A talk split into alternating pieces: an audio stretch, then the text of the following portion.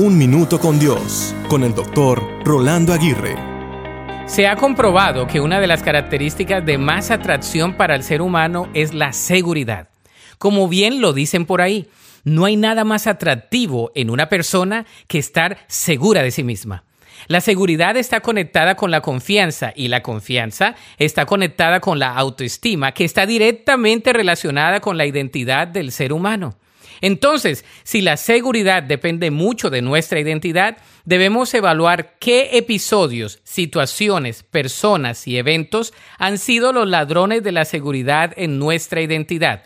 En muchas ocasiones tiene que ver con un trauma de la infancia, con un comportamiento o hábito inapropiado, o con una persona o evento que nos ha hecho concluir que seremos inseguros de por vida.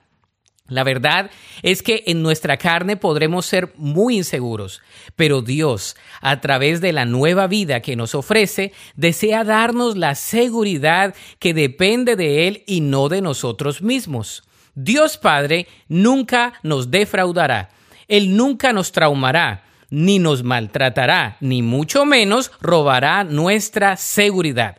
Al contrario, él puede suplir cada una de nuestras necesidades, resarcir y sanar lo que otros han hurtado y proporcionarnos la seguridad que depende de sus fuerzas y no de las nuestras. ¿Deseas estar seguro o segura a través de Él? ¿Deseas que Él sea la fuente de tu seguridad? Dios lo puede hacer en ti. ¿Lo dejarás obrar? Te aseguro que en Él todas tus inseguridades pueden cobrar un significado totalmente diferente. La Biblia dice en el Salmo 27.1, El Señor es mi luz y mi salvación.